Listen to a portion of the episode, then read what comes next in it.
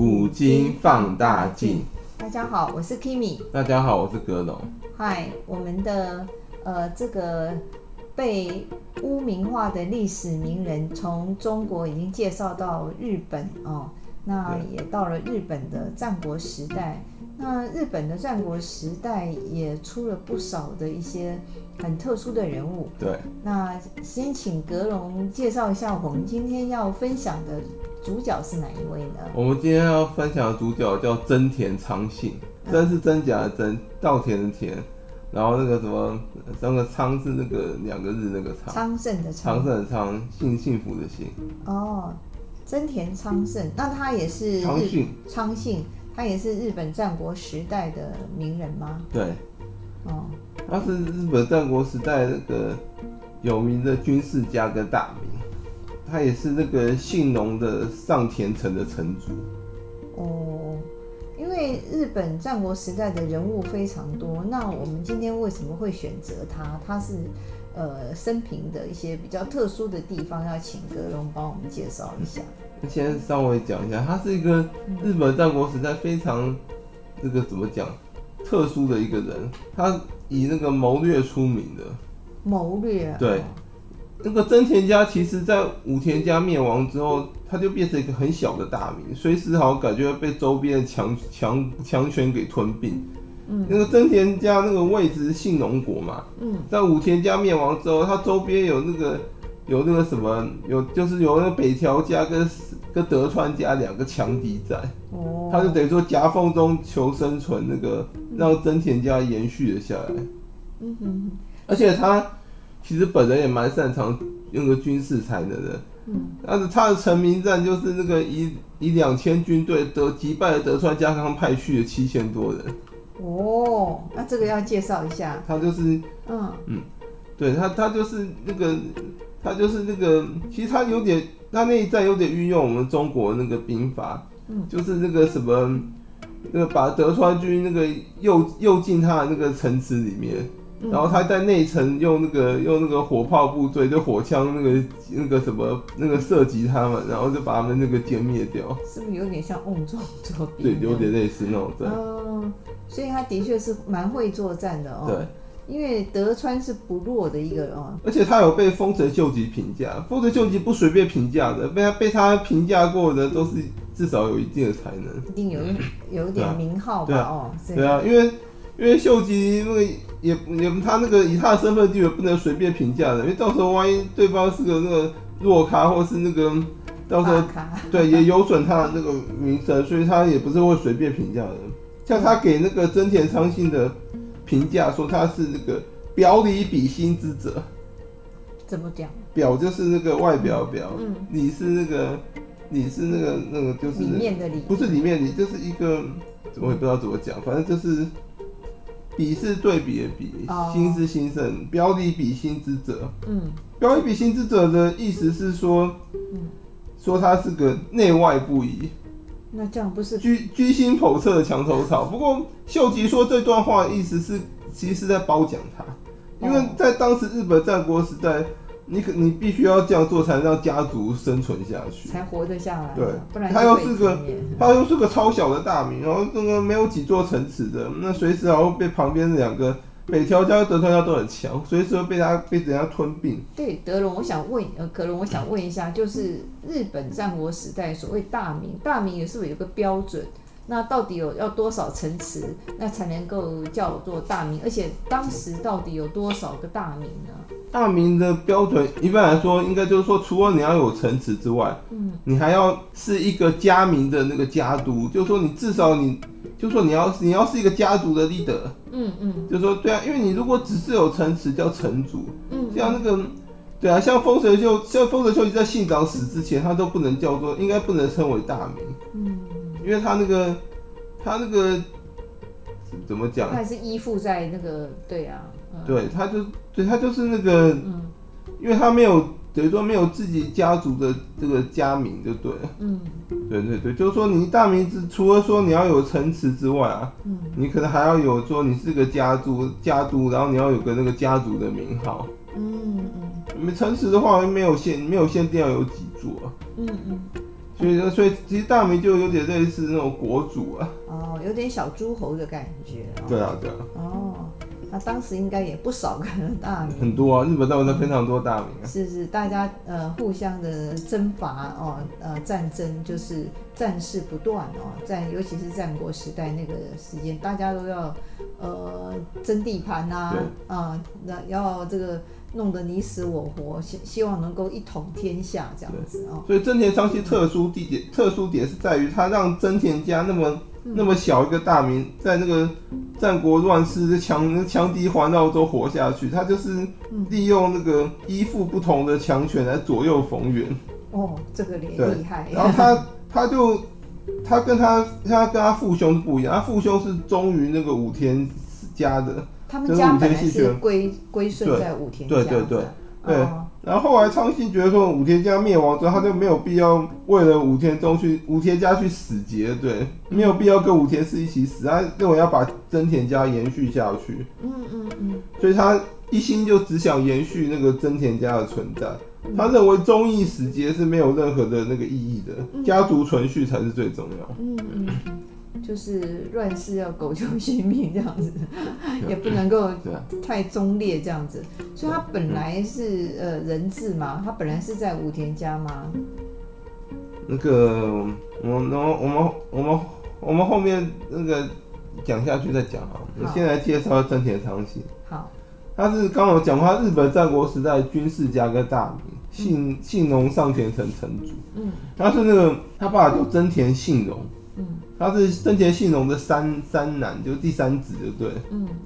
他哥哥叫做那个什么真田信纲跟真田昌辉。嗯。然后真田昌信这个人呢、啊，他一生中那个生下了四男七女。哇。对。然后这就生了有他有他有他有十一个小孩，就对。哦，很厉害。嗯。同一个老。比较比较有名的，应该他长男那个真田信信跟他的次男真田信繁。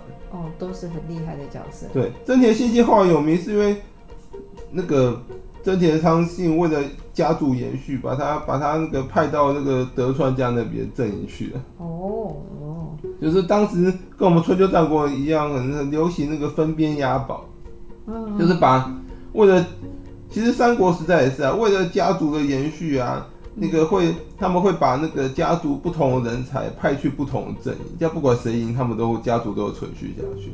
哦，对啊，像就像那个啊，就像那个三国时代那个荀彧不是去帮曹操嘛？对。可是荀彧，其实荀家有其他人去帮袁绍。哦，就是他们会分分散，然后还有人跑去帮孙权那边。诸葛亮也是啊。对，诸葛亮也是啊。对啊，诸葛家诸葛亮是去帮刘备嘛。嗯。诸葛瑾他是去帮那个孙权嘛。他们会分散押宝，不会说把家族所有人才派去同一个阵营，他们会派去不同阵营，这样不管谁赢了，他们家族都可以存活下去。了解。所以日本战国时代真田昌信也是这样玩的。嗯。他虽然后来跟德川家交恶，可是他就把他长子。那个派去德川家康那边了，这种算人质吗？还是算？嗯，算他的长子后来好像还跟那个，嗯、跟那个什么结婚了，跟那个德川家那个德川家康大将那本多忠忠信本多忠胜那个什么结结为亲家。了解。所以他们，然后他的次子真田信繁更有名。嗯，这田信繁我们一般那个一般的那个什么史料里记载是称呼他为真田信纯。哦。他他被他有个很响亮的名号，叫日本战国第一兵。哇！就是说日本战国那个最勇猛的武士，有点像那个日本战国版的吕布。哦，那表示他是单挑没有人应该赢得过他。对啊，真田 真田信繁就是就是我们一般说真田信春啊，他有个成名战，就是他曾经率军冲进那个德川家康本阵，啊、然后那时候德川家康在吃饭，被他吓到说那个仓皇出逃。没被他打死，呃，被他杀死就不错了。对啊，他是一个敢率军直直扑德川家康的男人。太猛，太猛。对啊。所以，我我觉得真田而且真田蛮会教导子女的哦，把他的儿子都弄得那么教导那么勇猛。对啊，那个真田信信可能比较偏向那种智智谋方面智将，然后真田信繁是这种勇将。嗯嗯嗯。然后。真田信繁我们后面会有会会单独介绍到他。好，那就回到他现在还是个竹城名人，后面再讲。那回到呃真田昌信，嗯，真田昌信他当他的一生官位曾经那个做到从五位下安防守。他怎么窜上来的呢？他就是那种日本战国时代那种那种一般的模式啊，就从那个就从下面慢慢的依附，然后往上爬，就对。哦，从武田家是吧？他最早应该在武田。对，嗯，一五四七年的时候啊，真田昌信出生。他七岁的时候就被父亲真田信荣送到甲斐，成为那个武田晴信的人质。哦，武田晴信很有名，就是武田后来的武田信玄。哦，就是武田信玄。对，他后来改名了。嗯，那个通常日本战国时代啊，我们熟知的名字是他。最后最后那个名字，最后那一个改完了，对他 改到没改之后，武田信玄在成为武田信玄前，他之前还没改名前叫武田晴信。哦，了解，嗯，武田信玄我们后面也会讲到，是是是，他所以他被他是从小是被派去这个什么当人质的，对他父亲那个当时是那个依附那个甲斐武田家嘛，因为他们因为他们当时的那个。领地在信浓的上田城，刚刚讲到，信浓其实当时就是那个武田家势力范围，所以他如果等于说不臣服武田家，他们那个家族早就被灭了。对，而且武田信玄那么强，是，然后他们呢，他们后来就去，等于说他儿子，他把这个儿子昌信啊送去给武田信玄当人质。当人质的待遇会不会很糟糕？或者要看情况哦。其实当人质，如果你有能力啊，还会被赏识。就像之前德川家康去当那个金川家的人质嘛，金川议员就很赏识他。嗯嗯那真田昌信也是啊，他去当那个武田家的那个人质啊。可是他因为他可能年少就很有才能，武田信玄有看出他的才能，所以听说武田信玄很赏识他。嗯，那还把他，信玄还把他过继到自己母亲的那个娘家，当做那个武藤氏的养子。哦所以就可见，那个其实真田昌信还蛮蛮受那个武田信玄那个那个赏识跟重用。对啊，他应该是他很有这个聪明才智吧？哦，对啊，从小就有那种非凡的一种谋略，或者是被那种潜能啊，被武田信玄给给中，呃，就是很呃很肯定他了哦。其实当时很多被从小被送去当人质啊，嗯、或是当那个。或者当小信，小信就是说从小当某个人的家臣啊。哦，那种其实那种很多那种呃是，其实都都蛮强的。因为或许他们要在这种诶呃比较夹缝中，他们想要出头，他们又会更小心翼翼。然后毕竟是人在屋檐下，他们也会更懂得察言观色哦。然后怎么样从呃这么比较劣势的一个地位中去呃谋取自己最佳的利益吧。然后一五七二年的时候啊，真田昌信有参与到那个一个对武田家来说很重要的战役，叫三方原之战。嗯，三方原之战其实是那个德川家康黑历史，因为他们在那一战被被那个武田信玄打到那个全军覆没。那后来那个后来龟缩到城里摆了一个空城计，把城门大开。武田信玄可能有看穿他的空城计，只是他那个急着上洛，那个执掌天下，懒得理他。后来就后来把他把他军队击溃之后就，就就就没有没有赶尽杀绝就走了。哦，了解。所以在方原之战其实德川家康损失惨重，让让他自己，嗯，对啊，他等于有点像奄奄一息，他自己想不开，跑去妈跟那个武田信玄野战。武田家在那里骑兵部队出名，然后跑去跟人家野战。这不知死活，而且他的对手是那个鼎鼎大名武田信玄。武田信玄那时候就已经那个闻名全日本了。嗯嗯，那种那种就军军事强人。所以三方原之战这个，他不是武田信玄，嗯，我后面也会讲到，他外号叫甲斐之虎。对，那他那在这个呃这场战役中，真田昌信也有参与，就是对他有参与这一战。嗯嗯。然后到一五七四年的时候，他的父亲呢、啊，刚刚不讲他，他的父亲是真田信荣嘛，嗯，真田信荣病逝了，哦，所以他那个真田家家督啊，按照那个那个伦理继承顺序，是被他那个长兄，哥哥。那个对最最最年长哥哥大哥。真田信纲继承了真田家的家督，嗯，照理说到了这个。这个时候，这个这样的那个地步，那个真田昌信应该出不了头，对不对？没错。可是其实上天帮了他。嗯。一五七五年的时候啊，嗯，真田家又参与了他的，等于他两个哥哥参与到了一个对武田家还是很重要的战役，叫做那个叫做长筱之战。哦，长筱之战是那个是武田家衰败的开始。嗯，就那时候武田信玄已经死了嘛。嗯，他的那个儿子啊，那个武田胜赖啊。嗯，武田胜武田胜在那时候那个什么在长筱这个地方啊，跟之前信长和德川家康联军那个作战。嗯哼，然后被信长那个。用那个什么，用炸弹火枪阵给那个大败武田家骑兵部队，哦，所以那个，所以那个长筱之战等于说是武田家那个战败，对，所以说这个是就是武田家灭亡的开始。而且那时候武田信玄也是被织田信长给那个哈给杀了。不是不是，武田信玄是自己死的，自己死。对，他的死因虽然有点沉迷，可是应该应该跟信长没什么关系。哦，对。反正就是那时候，因为武田信玄死了，嗯，然后那个武田家等于说那个就是这个，等于说传承给了武田胜赖嘛，嗯，然后武田胜赖就一直想要，因为当时武田信玄那些老老臣啊老将都看不起他，嗯、觉得他这个这个什么这个什么这个小儿子对，只是因为是武田信玄的儿子，所以那个血统，所以可以继位。所以武田胜赖一直想要那个证明自己，所以他就率军去跟之前信长、他德川家康那个在长筱那个决战，就对，因为他想要打赢这一战来证明自己那个那个也并不是个什么那依靠依靠父亲那个才能够继承武田家的。有时候不证明还好，一证明就垮了。对，嗯，所以所以他等于说武田家在长筱之战战败。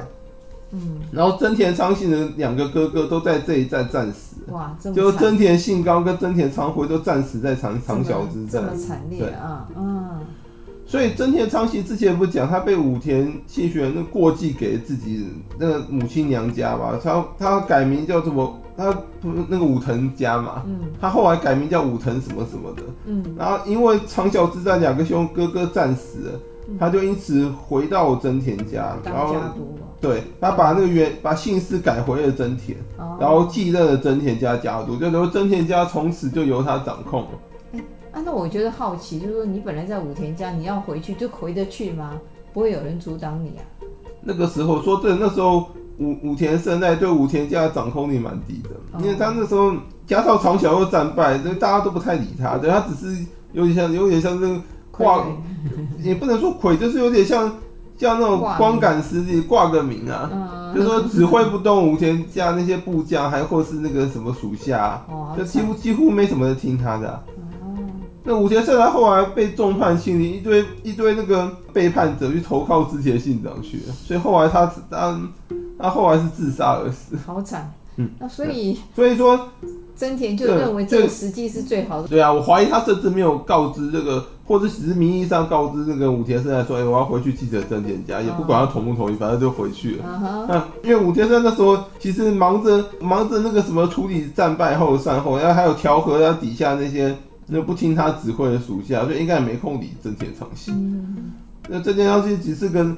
当时这个在武田胜赖眼中只是个微不足道小人物，你要回去就回去好了，懒得理你。所以武田山那时候对武田家掌控力很低啊，就跟我们现在现在其实有些名人也是啊，那个什么当上了某个位置，可是其实你也你也那个叫不动那些底下人。哦。有有道理啊，对啊，对，像有的政党的主席就是这个样子，对啊，有的政党主席就对啊，那么好像那个下面的人，好像什么政政党孤鸟光杆司令，没人理他的，他只是挂个主席的名字。那那这个真田昌信他回去以后有没有什么作为啊？真田昌信回去之后。他知道那个时候，虽然武田胜赖在长筱之战大败啊，嗯，可可是武田家其实算是那个百足之虫，死而不僵。他那时候还不是他秃头的时候，嗯，所以他等于说先开始潜伏，真田家就开始低调潜伏，蛮有谋略的，对，然后也其实他也不用潜伏太久，因为武田。家虽然有有些那个有些根基，可是因为当时长筱一战败之后啊，嗯、很多武田氏的部将还有属下觉得武田家有大势已去，就开始跟信长暗通款曲。所以长筱之战结束后，到一五八二年啊，嗯、就是长筱之战是一五七五年嘛，嗯，等于说到了等于到了七年后啊，那个武田家就灭亡了。哇。所以灭亡就没有这个家了。对，就整个家名就没了。对对，就说武田氏可能会有一些那个余孽残余下来，嗯，就残存下来。可是武田家这个家名已经没了，所以被信长给灭了，他等于说整个家族就亡了。对，是不是都要改姓改名了？对，他们如果要活下去，可能要去改名。嗯，我后来为什么德川家康可以执掌天下？就是因为武田家很多那个余孽啊，后来就去投靠他。嗯，他跟因为德川跟武田好像有姻亲关系，所以后来他等于后来接收了武田家的残余势力，然后然后在秀吉死的时候再再折服了一下，这后来等于说后来他就等于说后来就变成他的天下。所以德川就是最大的受益者哦。对，武田家对武田家灭亡，他是最大的受益者。对，因为为什么后来那个？丰臣秀吉没有硬要把德川家康灭了，只是要求他臣服了。因为下面蛮多人的。对，因为德川那时候接受武田家之后，那个就势力就很庞大。你如果硬要灭他的话，可能要十年以上的时间。那秀吉就只急着想要掌控天下，不想等了。所以他就就跟一直跟德川家康说：“你你低头表示臣服我，我就就算了，不然我我只能打下去。”所以家康想说：“反正我等着起。”他就他就想签。哦，先回来啊，他那个，所以说到了一五八二年武田家灭亡之后啊，嗯，真田家就开始随着局势开始依附强权，开始那个投机求存，那左右逢源，对，嗯，武田，嗯，武田家灭亡后，真田乡昌信首先是去跟那个上山家跟北条家示好，就上山氏跟北条氏，上山上山就是我们之前有提到。那个越后的那个，嗯，上山谦信的那个上山家，嗯，厉害的，嗯、对，北条氏就也是很很有名的，对啊，嗯、北条氏靠那个北条家，嗯，他就跟这两家同时示好，可是他最后他示跟这两家一边跟着这两家示好，后来他居然去投靠的是织田家，对，他这示好可能是走那个策略。策略安抚而已，然后后来还是选择投靠，先不要打我，先不要打我。他后来评估一下织田还是最强。对，然后他偏后来他后来就投靠织田，哎，评估觉得织田家最有望可以统一天下最强的，嗯、他就先去依附他。嗯。可是织田昌信一个可能也也也是带衰的人，嗯、他去依附之前家不久。之后就发生了一件大事，本能寺。本本能寺之变，他就依附之前家，本来是在那个什么，好好的啊，本来是在那个之前部将的之前信长的部将手下，嗯，然后结果因为不知道是他带衰还是怎样，突然就爆发本能寺之变，嗯，那个明智光秀把当时最有望统一全日本的织田信长给杀了，真的真的是，所以说，所以织田信长死后啊，那个之前家开始内乱，对，然后那个北条家就趁机啊，嗯。击败了之前家的那个，在当时在那个，在那个什么那那边的势力啊，嗯，所以那变成北北条家趁机那那个称霸那个关东地区那边。哇！所以说这点昌信看看情况不对，他就改投北投北条家。北条家也要他哦。要啊，好歹四号人物吧。嗯。那真田家看。看北条家击败织田军，然后他就借势啊，真田昌就改投北条家去了。哦，这个人真的是，哦。可是北条家，人家说三姓家奴，他可以这样变来变去。啊、可是北条家那时候啊，嗯、在接受了就接受了织田家投靠之后啊，嗯，做了一件事，他想要接管真田家领地，就想要把它吞了。嗯。然后昌信觉得吗？这个真田家的存续啊受到威胁。嗯，那因为北条等于说要把那他们家族给那个 over 掉。嗯，所以他就立刻背弃了北条家，他把跑去改投了德川家。可是这其实这点你不能怪昌信啊，人家都要把你家族灭了啊，你还不你还不准他反抗不是？嗯，所 以他就他就那个等于他是赶快改投改投改去那个投靠北条家最大的敌人德川家。哦，因为那时候德川家康在跟那个。北条家争夺那个关东地区的那个，等于说那个那那个统治统治权。嗯嗯。当时关东最大的三个大名就是北条、德川跟那个上山嘛，他们三方等于是其实都在争夺那个那个地区。可是后来德川家康啊又干了一件事，他为了取信北条家，嗯，等于说想要跟那个。北条家暂时和睦，就有点休战的意思。嗯、他居然要求依附他的真田家，嗯、把属于真田家的领地一个叫早田城的地方，也就是把那个城池送给送给归还北条家。哟然后真田昌信就火大，就那个那个是我们我们家的领地城池，你凭什么要我要我把那个为了安抚北条家，要我奉献自己的领地？所以他就火大，他后来就背叛，他后来就拒绝了这个拒绝了那个拒绝了德川家康这个提议，所以他从此就跟德等于真田家从此跟德川就交恶，真田家跟德川家后来就就等于说互后来等于说就互相起纷争，就就几十年就一直一直都交恶状态。了解。哦，那好像德川也拿他没办法嘛，哦，他不肯，然后就没办法。嗯、没有啊，有啊，那个有啊。后来德川家康就因为此事派了七千人去讨伐那个真田昌信啊，嗯、结果被真田昌信在上元城那个设设埋伏啊，就是把把那个德川军请军入瓮，然后用火枪部队把他、哦、把他全歼。了。对就是这个，对他就这一战，嗯，对，然后德川家康就就因就因此更恨真田家，可是可是因为。短时间内而已，拿他没办法，被他这个战败。真田昌信也知道他那个他那个小胳膊小腿的那个，也说斗不过德川家，所以他后来去投投，后来又去投靠上三家，希望上三家派出援军去帮他。就其实那一战呢、啊，除了真田家自己的功劳，上三家真的有派援军去帮他。可是昌熙这个人呢、啊，后来这个好像。得了便宜又卖乖，那上山家帮助他了嘛？然后后来觉得上山家不够强，他要去改改投丰臣家。我的妈，他到底投了几个？他就是这样子啊，左右逢源，让让那个 几乎大名都被他投光了。然后后来，比如后来真田家就一直依附在丰臣家底下。嗯对，后来其实他的次子，就我们刚刚讲到那个真田信繁幸村嘛，嗯嗯，他那个勇士，对，他后来有参与那个大阪东之阵跟夏之阵，去去帮那个丰臣秀吉儿子对抗德川家。哦，然后后来等于说真田他后来好像就没有再改头了，后来就一直一直在德丰臣家下面。了解。其实当时也没什么人给他改头，那灭的灭亡的亡。当时日本战国都快结束了，对，到一六一一年的时候。真田昌信病逝，享年六十五岁。那还算是呃，这个呃，就是呃，算是那个寿终正寝，不是被战死，也不是被杀。可是他其实有点像抑郁而终，因为因为他们真田家后来有参与那个官员之战啊。哦。然后那个昌信，昌信跟那个幸村是帮那个帮石田三成的。嗯。他们战败后，本来好像德川家康想命他们切腹自杀，可是。